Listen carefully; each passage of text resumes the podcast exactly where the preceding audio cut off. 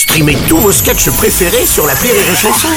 Des milliers de sketchs en streaming, sans limite, gratuitement, gratuitement sur les nombreuses radios digitales Rire et Chanson. Le Journal du Rire, Guillaume Po. Suite et fin aujourd'hui de notre semaine spéciale consacrée à Josiane Balasco. L'occasion de revenir sur son incroyable parcours, mais aussi sur sa nouvelle pièce, un chalet à Stadt qui joue les prolongations au théâtre des Nouveautés à Paris. Pour revenir au théâtre, l'écriture, Josiane, ça a tout de suite été une évidence à l'époque pour vous. Moi, quand j'ai commencé dans les années 60, c'était en 74, 75, c'était les débuts du café-théâtre. Enfin, il y avait des premiers cafés-théâtres où on pouvait passer des sketchs. Donc, la, meilleure façon pour un, un, jeune comédien ou une jeune comédienne qui sortait de cours de se faire connaître, c'est d'écrire des sketchs et de les passer quand il en avait la possibilité. Donc, moi, j'en ai eu la possibilité d'écrire des sketchs pour deux personnages ou pour moi toute seule. Et, et, donc, on passait dans des petits cafés-théâtres. C'est comme ça que j'ai rencontré les gens du Splendide. Vous vouliez être peintre pourtant Oui, mais j'étais pas. Oui, oui, bien sûr. Enfin, j'étais pas très doué.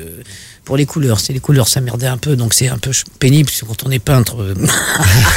je me suis rendu compte assez vite que j'étais pas vraiment faite pour ça. Vous deviez être doué quand même, puisque vous aviez offert, paraît-il, un, de vos tableaux à Coluche. Oui, mais alors, ce tableau offert à Coluche, qui est une nature morte, qui est un pauvre bouquet de fleurs, absolument minable, que son fils Marius l'avait récupéré et il l'a donné à ma fille. Donc maintenant, quand je vais chez Marilou, c'est chez elle.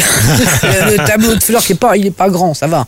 Vous dites même que petite, vous ressembliez à Coluche. Plus jeune, quand j'étais plus jeune. oui, pas petite, mais quand j'ai quand j'ai commencé à travailler avec lui dans Ginelka, tout ça, oui, il y avait un air de famille dans le sens où à l'époque, je sais pas même pas si j'avais pas, c'était pas la mode des cheveux frisés ou tout ça, et, et, j'avais des lunettes rondes et, et, j'avais pas le même pif, donc je me suis fait refaire le pif pour plus lui ressembler. Il était d'accord avec ça, lui, à l'époque, de dire que vous vous, vous ressembliez? Bah, on n'en parlait pas.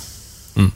Non, c'est pas le genre, on ne parlait pas de ces choses-là, euh, voilà mais euh, on parlait pas, il n'était pas genre à faire des grandes déclarations. On avait du respect et de l'amitié l'un pour l'autre, oui. Vous n'avez jamais eu, vous, envie de, vous lancer dans le One Woman Show, parce que vous avez eu mille vies, vous aviez des choses à raconter? Si, ça m'est arrivé une fois quand j'étais plus jeune, mon deuxième spectacle où j'étais seule, j'avais des sketchs qui s'appelaient la, la pipelette ne pas plus. Je faisais des sketchs, et puis après, très vite, j'ai rencontré les gens du Splendide, et, et euh, ça m'est arrivé de jouer des pièces euh, en solo, mais pour moi, j'en ai pas besoin. C'est un autre exercice. Oui, oui j'en ai, j'en ai vraiment pas besoin.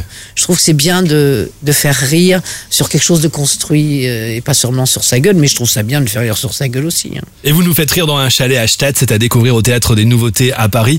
Merci Josiane Balasco d'avoir passé cette euh, semaine avec nous dans le Journal du Rire. Merci beaucoup et merci à vous pour votre fidélité. Passez un bon week-end. On se retrouve lundi à 13h sur Rire et Chanson.